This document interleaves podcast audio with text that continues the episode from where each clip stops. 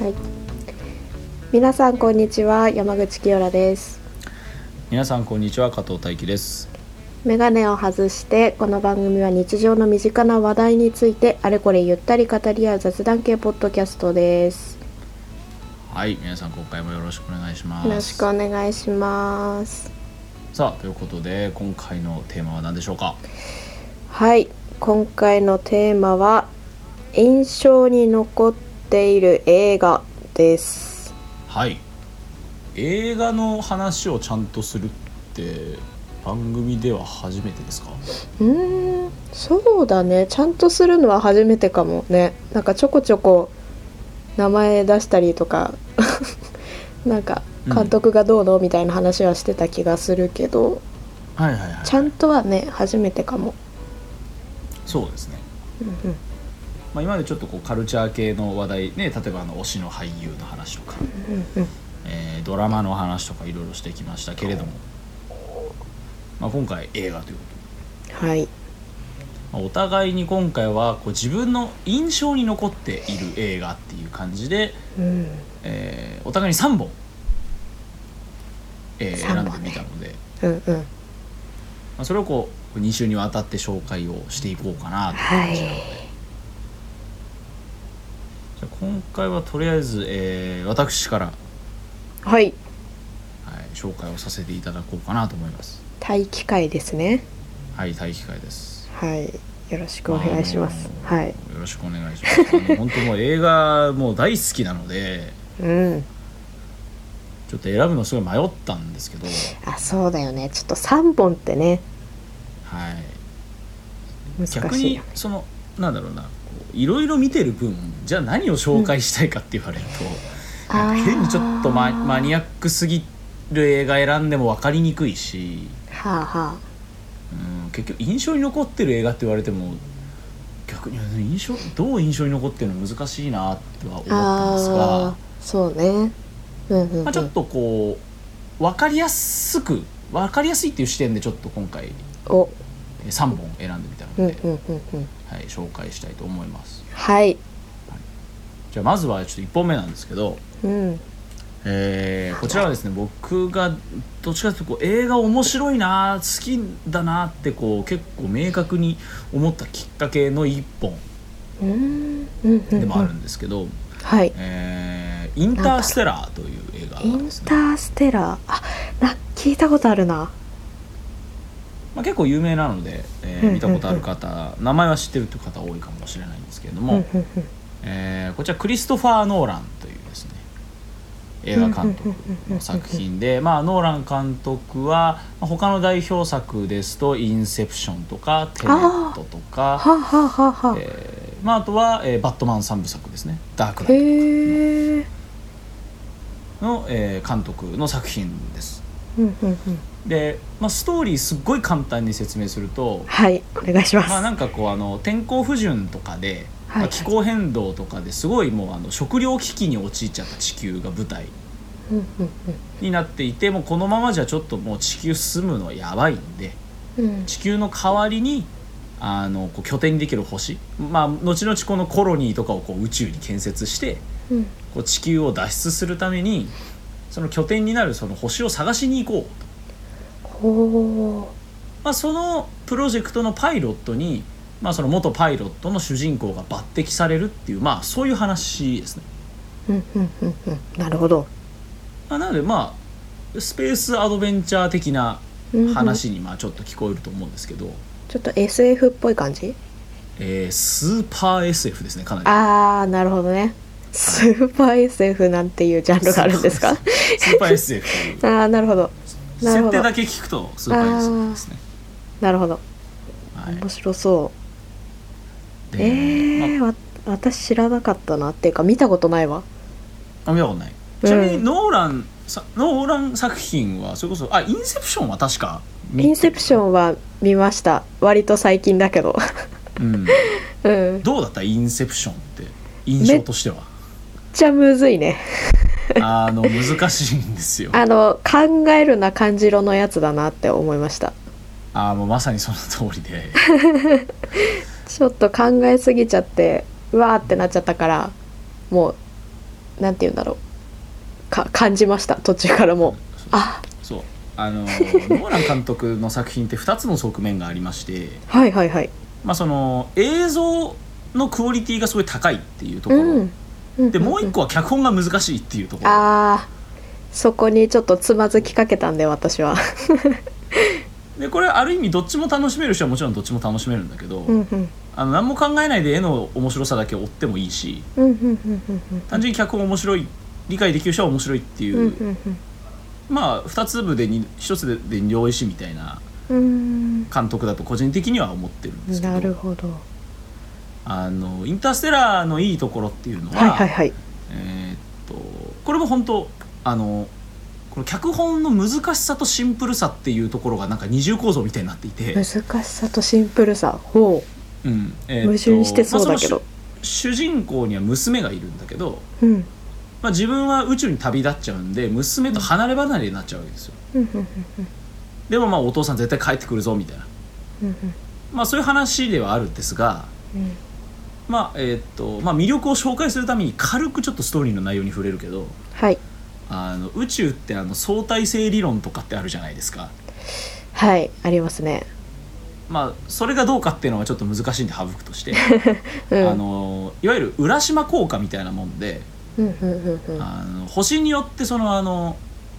周期とかの違いであの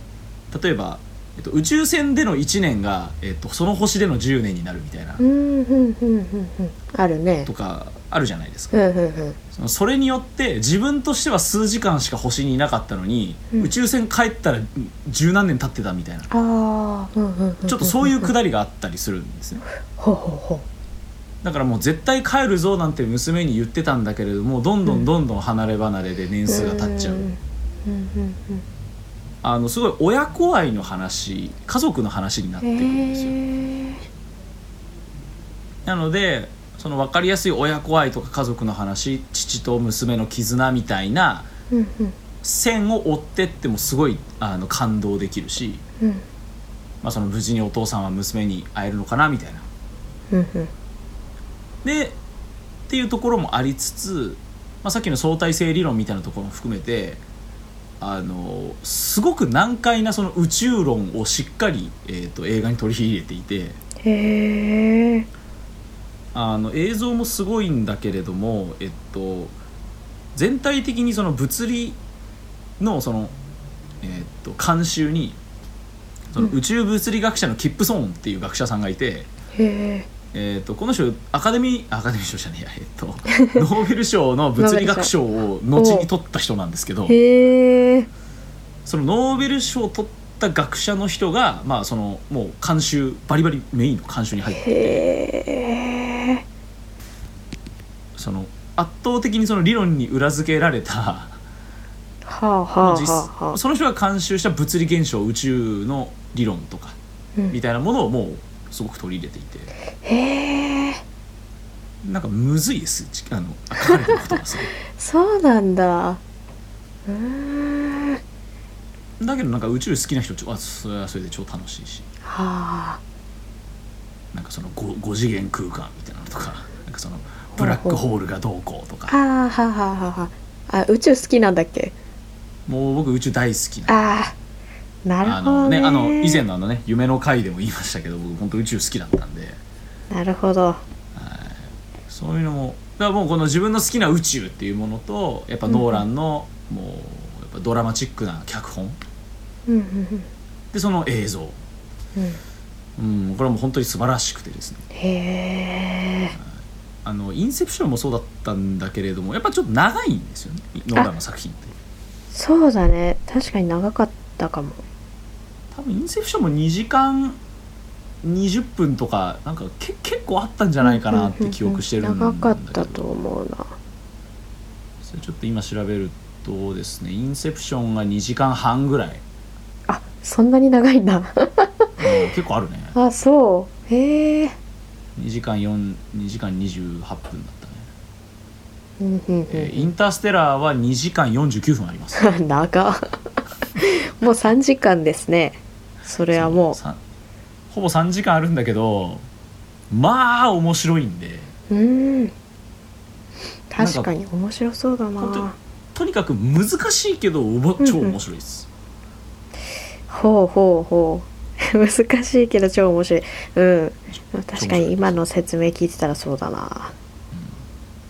だからもう本当これ高校生の時見てうわ映画って面白いなって本当に心から思えた作品へえじゃあ結構リアルタイムで見たんだねこれは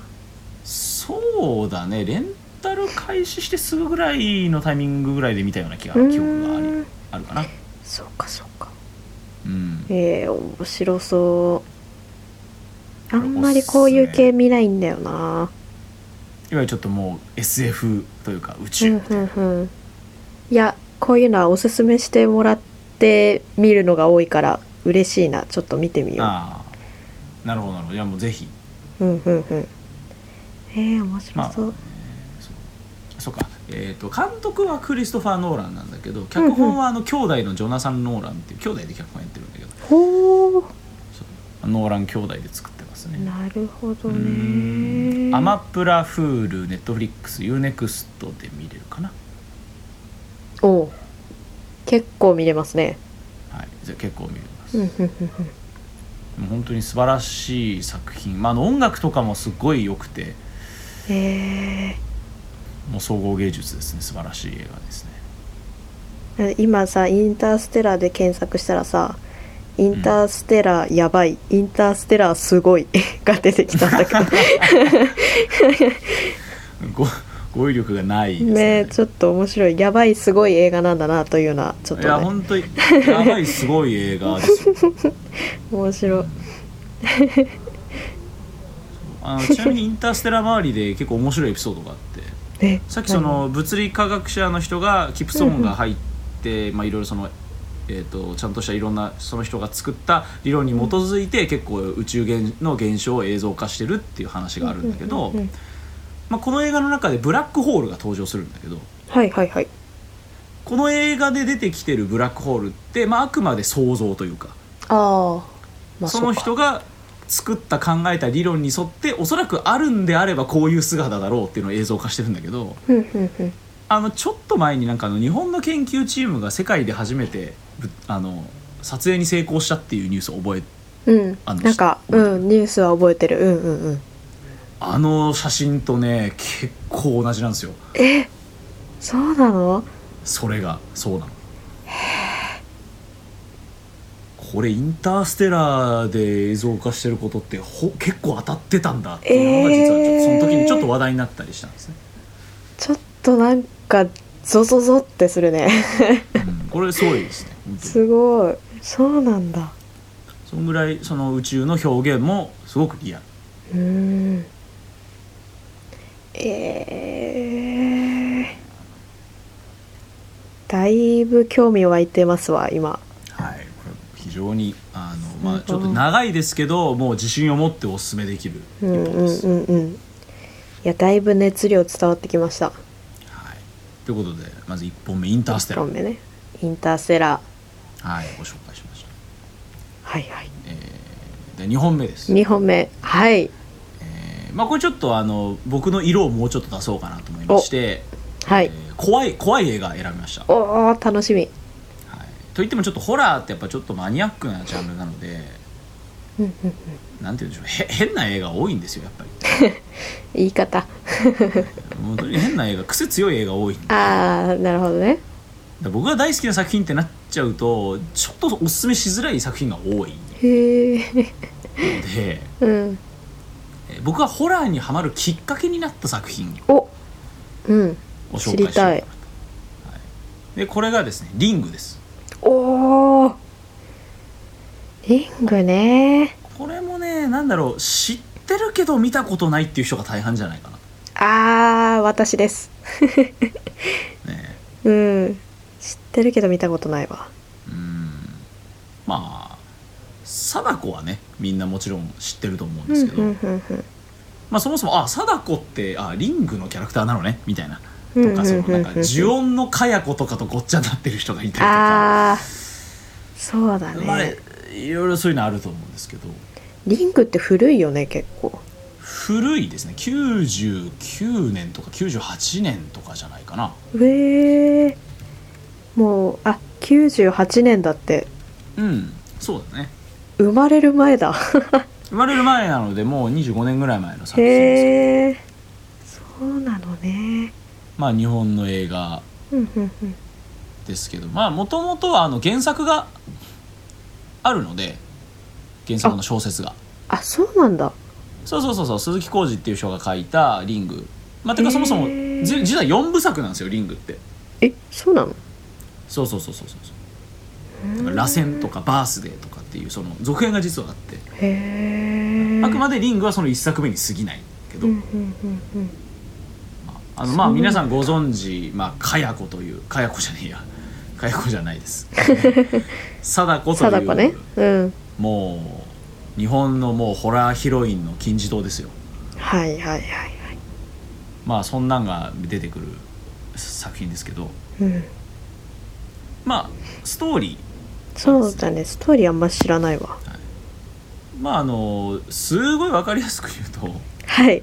まあ、いわゆるその呪いのビデオっていうのが、うんまあ、当時まだ VHS なんでおおそうかその呪いのビデオっていうものを見るとうん貞子っていう幽霊が現れてうん1週間以内に死んでしまうという噂があるとああなるほどで、まあ、その取材をでなんかそのビデオを見たから死んだかもしれないみたいななんか若者が現れたりとかうんうんうんうんでなんかそのテレビ局に勤める主人公がいるんだけどうんちなみにこれあの松島菜々子さんですね主演がああそうなんだ結構まだ若いですけどこの当時、うんうんうんで、まあ、その取材してったら、まあ、偶然そのビデオに出会ってしまってですね自分がそのビデオテープを見ちゃうんですよ呪いの、であ自分がその貞子の呪いにかかっちゃうあははははと、なっているうほのどで、ねじゃあこの呪いを解くにはどうすればいいんだとうんうんうんでそもそも貞子って何なのこの呪いって何なのっていうのを紐解いていくっていうお話ですう。ーんなるほど結構ちゃんとなんて言うんだろうストーリーがあるんですねなんかなんとなくこうホラーっていうだけでさ なんかわーみたいな驚かすだけみたいな感じかと思ってたら全然違うんですねああのねそそあのそこが一番の実はそこなんですよポイントは。あそこなんですかあそうえー、あのリングが素晴らしいところははいまあこれはもともと原作小説がそうだからと言ってしまえばそうなんだけどうんうんうん実はホラーというよりもはいどっちかというともうミステリーとかサスペンスあなんですよ。ーうんうんうんうんもちろんなんかそのあのこ怖いですよそりゃあの、うんなんかなんかこうブラこう電気の消えた暗い黒いブラウン管テレビのその液晶に映る部屋の隅っこにこう貞子が映っててうわっってなったりとかさ、あーうんうんうんうんまあ、なんかそういうちょっとこ怖い描写とかあるけど、うんうんうんそれよりもその呪いって何なんだろうとか貞子ってそもそも何なのなんでこんな呪いが生まれたの、どうやって呪いを解くのっていうことを主人公が解決していくっていうミステリーなんですよ。うんうんうんうんなのでその怖い怖くない以前にその映画の脚本がすごく面白い謎を解いていくっていう、うんめちゃくちゃ面白そ。そうこはへー多分結構いろんな人に見やすいんじゃないかうんうなんうんうん。と思っていてやっぱそこもすごく自分の好きなところへえ。なんかちょっですとね避けてきたんだけど、ほら怖いから。そうそうだでね、もめちゃくちゃ面白そうだわ今の話聞いてたうら。ん、だから本当入門にいいと思ってうて、ん。気になるな。えこれはなんで出会ったの？えー、っとなんだろうななんでなんだろうこれね俺高校の時に見たんだよね あなんで見たんだろうそうなんないや単純にあんまり自分ってホラー映画見てない見たことないなと思って、うんうんあでやっぱ日本のホラー映画で有名なのなんだろうと思った時やっぱ貞子かなと思って、あ。うんうんうん。でまあ親もそれこそうちにはなんかぎょ原作の小説も全部あったりしてへえそうなんだ。まあ絵も好きだったから、まあ、ちょっと見てみようかなと思って見たらまあ面白くてほあなんかホラー映画って面白いじゃんうへえきっかけかな、そうなんだうん、だから自分がもう今まで大体すすごい適当に数えると80本90本ぐらいホラー映す画ごっ見てるんだけど、うんうん、なんかその中でもとりあえず人に勧めるならこれかなっていへーうその見やすいっていう意味でうんうんうんって思ってますで、えーなんだろうまずおすすめできる点としてはそういう実はミステリーなんだよっていう面白さうんうんでやっぱりあのホホラーとして言うのであればはいこの作品の素晴らしいところは、えーばやっぱその呪いのビデオの気持ち悪さにありますねほこれはね映像を見ないとわからないんですけ どううんその、まあ、主人公が見つけた VHS を再生してその呪いのビデオってものを再生してしまうんですけど、うんその映像がまあ気持ち悪いですねとてもへえこれはもうぜひ見ていただきたくてですね、あの手っ取り早く見たい人は、まあ、YouTube とかで「リング呪いのビデオ」なんて検索すると出てきちゃうのでええまああそうのなんだ手っ取り早く確認したい人はそれでもまあもちろんいいんですけ どうんまあ多分映画の流れで見た方がよりいいとうは思う、んうんうんうんはい、あのなんだろうな、うん、とにかく気持ち悪いですねうーんはいちょっとなんか思い出してるだけでちょっと鳥肌立っちゃうえそんなにやだうん、あなのななんだろうな例えば明確に怖いものうんわかんないけど例えばなんかこうお化けの顔とかさ、うんうんうんうん、なんかこう気も気持ち悪いなんかこうなんかグロテスクなものがバンって出るとかさうんうんそういうなんかこうびっくり箱的な怖さではなくうんなんか意味がわからないけどとにかく気味が悪いみたいな映像がずっと続く感じなんですよねそうか気味が悪いっていう感じなのか、そうそうそうそううそうんうん、確かに得体の知れないものは怖いよねなんか例えば文章化しやすい映像で言うとうん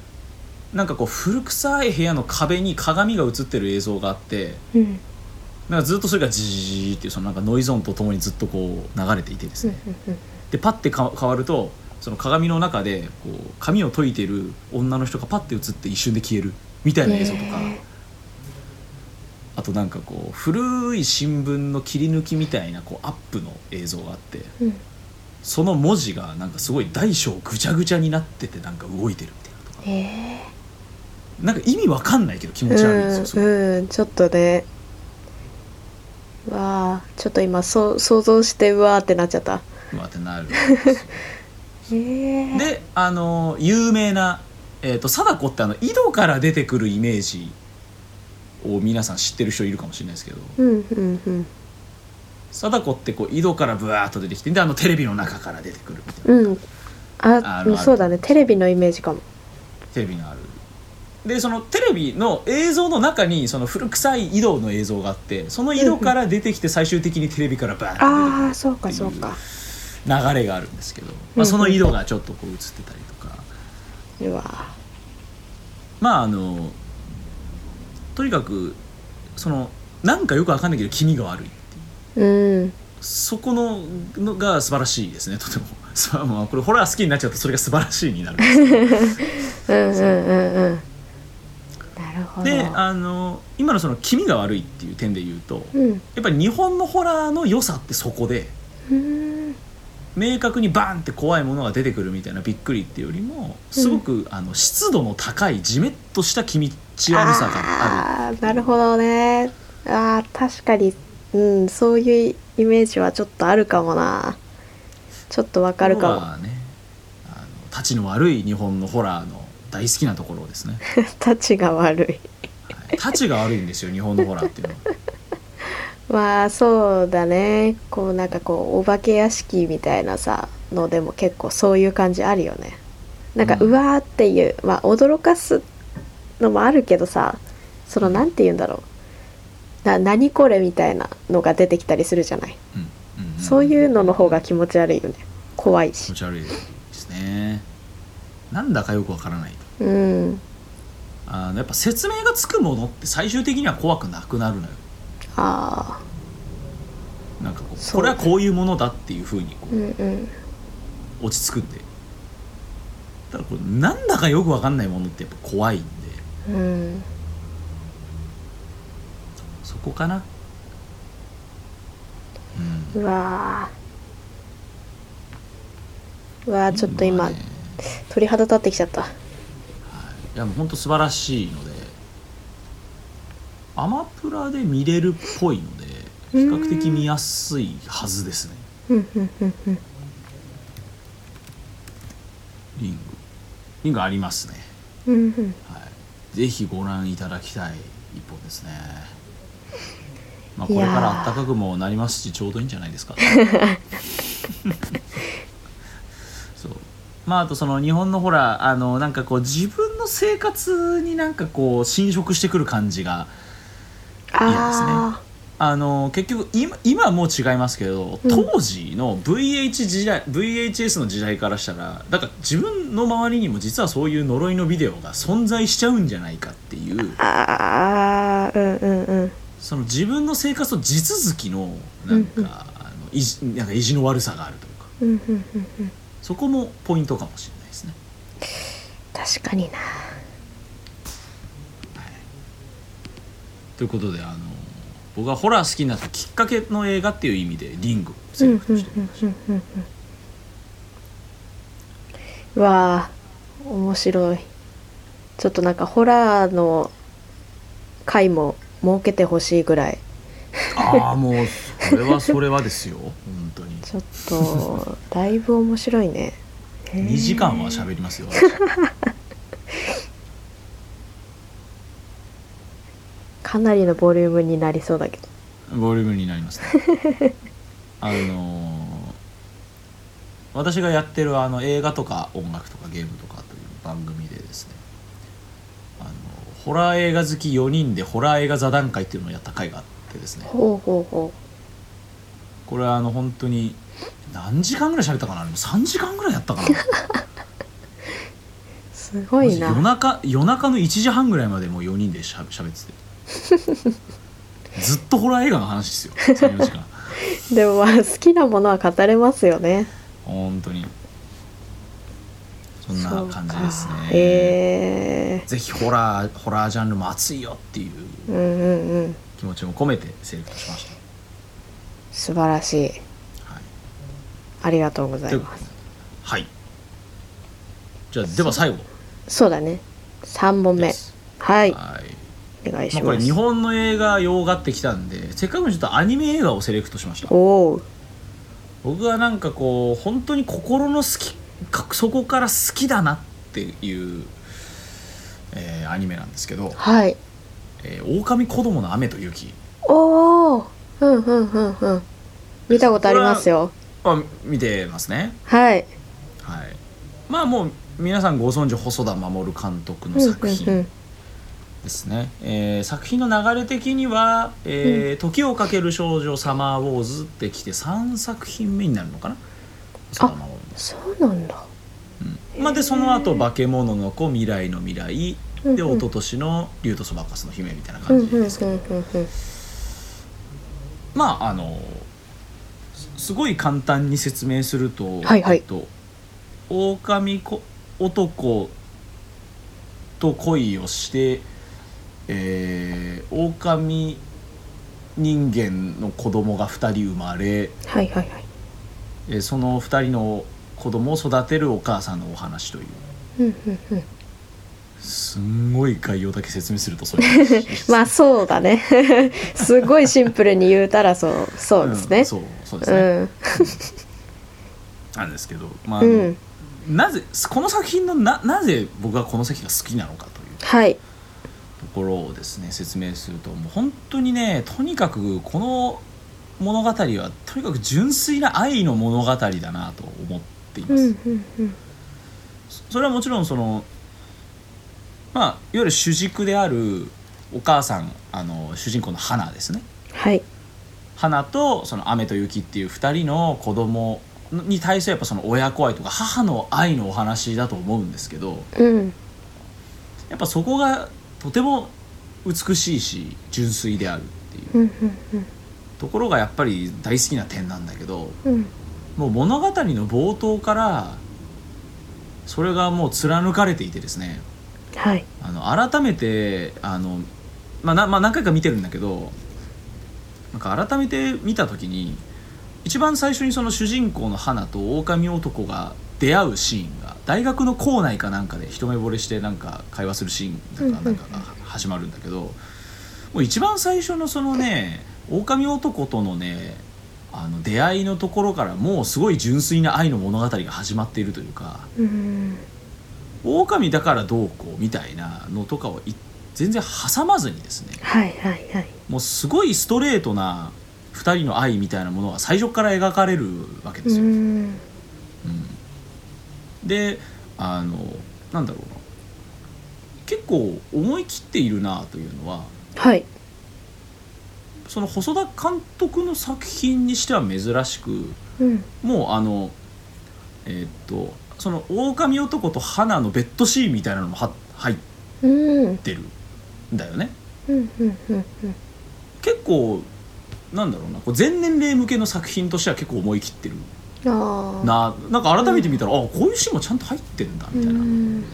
も含めてそのなんだろうもう純粋にその愛愛の話としてうんあのなんかすごいそこを貫いているなうと、んうんころそこはやっぱりすごい好きなところうんうんでやっぱもう一個はね、えーやっぱ可愛いですね子供が。シンプルにねそうですよなんという気がねね可愛いんですよ。かわいいよあのなんだっけなあの雪がもうすごいこうわんぱくにねうん走り回ってるところとか、うんうんうんそれと対照的にすごい静かな雨の感じとか、うんうんうんまあ、あれも可愛いんですけどまああとなんだろうなあのうまいなって思うのはその雨は雨とその雪でそのまあ最まあ子供として成長していく過程で2人の生き方をこう選択していく狼としてなのか人間としてなのかみたいな、うんそのこのまあ極端に言ってしまえば狼人間としてどう生きるかみたいな話ですけど、うんすごいなんかか、まあ、人生論というかこう人生をどう生きていくかっていうその生き方の話になっていくといううんそこのメッセージ性が非常に深い、うんうんうんそれがゆえに非常にエモーショナルな場面が多い。はあそうねうんなあっていうふうに思っていてうんなんかね意外とねこの作品の感想を見ると賛否両論多いんですよああそうなんだそうあの僕はねこんこの映画ほど文句ないものはないだろうと思ってるんですけど結そうか構ね文句多いんですよねこの作う品ーんそうなんだなんだろうねそれは何ほ細田さんの監督作品の中でっていうことえっとね基本的に細田監督の作品って結構賛否両論多いああそういうことかし、うんまあなんまあちょっと言ってしまうと「狼子供以降の作品は僕はそんなに好きじゃないんですけどうーんただもうここがもう僕はもうキャリアトップだと思ってて、ここがピークですか、うんうんまああのなんかちょっと文句を言ってる人の感想もわからないことはないんですが、うんうんうんまあでもこれフィクションなんでっていうまあそうねいう感じはあるかな。うんうんうんまあ本当にそのもう親子男女、まあ、その愛の物語であるっていう点うんそれがゆえにエモーショナル、まあ、あとその自然の風景がすごいそうだ素晴らしねい私素敵それが好きかもうん特にあの有名あの、まあ、よく使われるけどやっぱあの雪、うんあの山の中をこう親子3人で駆けるシーンとかね、うんうんうんうんまあ、そこあれ本当に素晴らしいですけど最高最高ですこうでまたそのアニメ表現としてあの2人の子供がその狼になったり子供になったりを繰り返しながら駆け抜けるあの表現とかうんうんうんうがん素晴らしいですね。いいよねっていうところですけど清良さん的この映画の印象とか感想とかえなんーかある、いやでもやっぱ私は映像が好きかもなうんやっぱうんなんかまあ細田さんのが基本的に全部そのなんて言うんだろうやっぱ風景うん風景映像なんて言ったらいいんだろうもうなんかさ写真みたいじゃないあーやっぱ一場面一場面のこううん切り取り方が美しいですね、そう全部が美しいのが私はまず基本で好きかもはいはいはい、うんいやーそうだなーえー、いやでもやっぱ2人が可愛いのが私は一番 かもうん一番好きかもなそうだねもうずっと見てられるもうんんいやあの二人の子供の様子だけでなん懐かスピンオフみたいなの作ってほしいぐらいー本当だよですけ どねまあそのまあさっきエモーショナルさみたいな話をしたんですけどうん細田さんは結構その特に狼子供ぐらいまでなんだけどうんうーんなんだろうなあここいや僕はそのえエモいという言葉をああまりそのなんか俗っぽすぎて使いたくないんであえてエモーショナルと言ってるんですが、 うんエモーショナルさの演出が狼子供まではすごいうまいなと思っててうん例えばあの「時をかける少女うん」なんかもですねあのーまあそれこそ最初とか最後の方で描かれるあの坂道でね、うんえ ー止まんないみたいなシーンとか、はいはいまあそれこそ有名なね千秋のあの未来で待ってる的なところうんのあのところとかですね、うんうんサマーウォーズの「お願いします」のところとかねはあもうめちゃめちゃ有名ですねなんかやっぱあの有名がゆえなんですけど、うんまあ、だから有名になるというかうんかん感情の高め方がうまいんですよ。っあー確かにそうかもてなった時にうんうんうん狼子供これ僕は結構よく話してるんですけど、ん一番好きなシーンがあってですねなうん